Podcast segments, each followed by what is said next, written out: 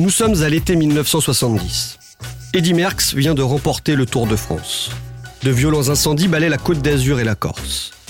Le salaire minimum est désormais fixé à 3 francs 50 l'heure. Et un petit club de foot est en train de naître. Il va changer l'histoire du sport français.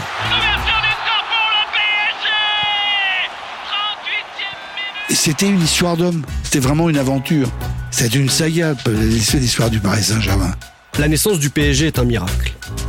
Sa survie pendant les quatre premières années n'est due qu'à la détermination d'une poignée d'hommes, de joueurs et de supporters. Je vous propose de revivre cette aventure. À l'époque, les supporters avaient le droit d'aller à l'entraînement et on en avait plein les yeux. Là. Le rêve, le rêve arrivait, le rêve se mettait en place. Je m'appelle Julien Froment. Pendant des mois, j'ai enquêté pour reconstituer cette histoire.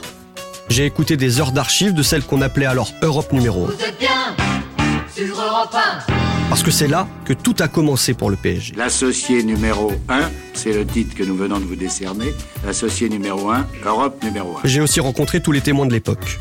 Aujourd'hui, je vous propose de revivre cette aventure dans un nouveau podcast original produit par Europe 1 Studio, associé numéro 1, la naissance d'un grand club à Paris.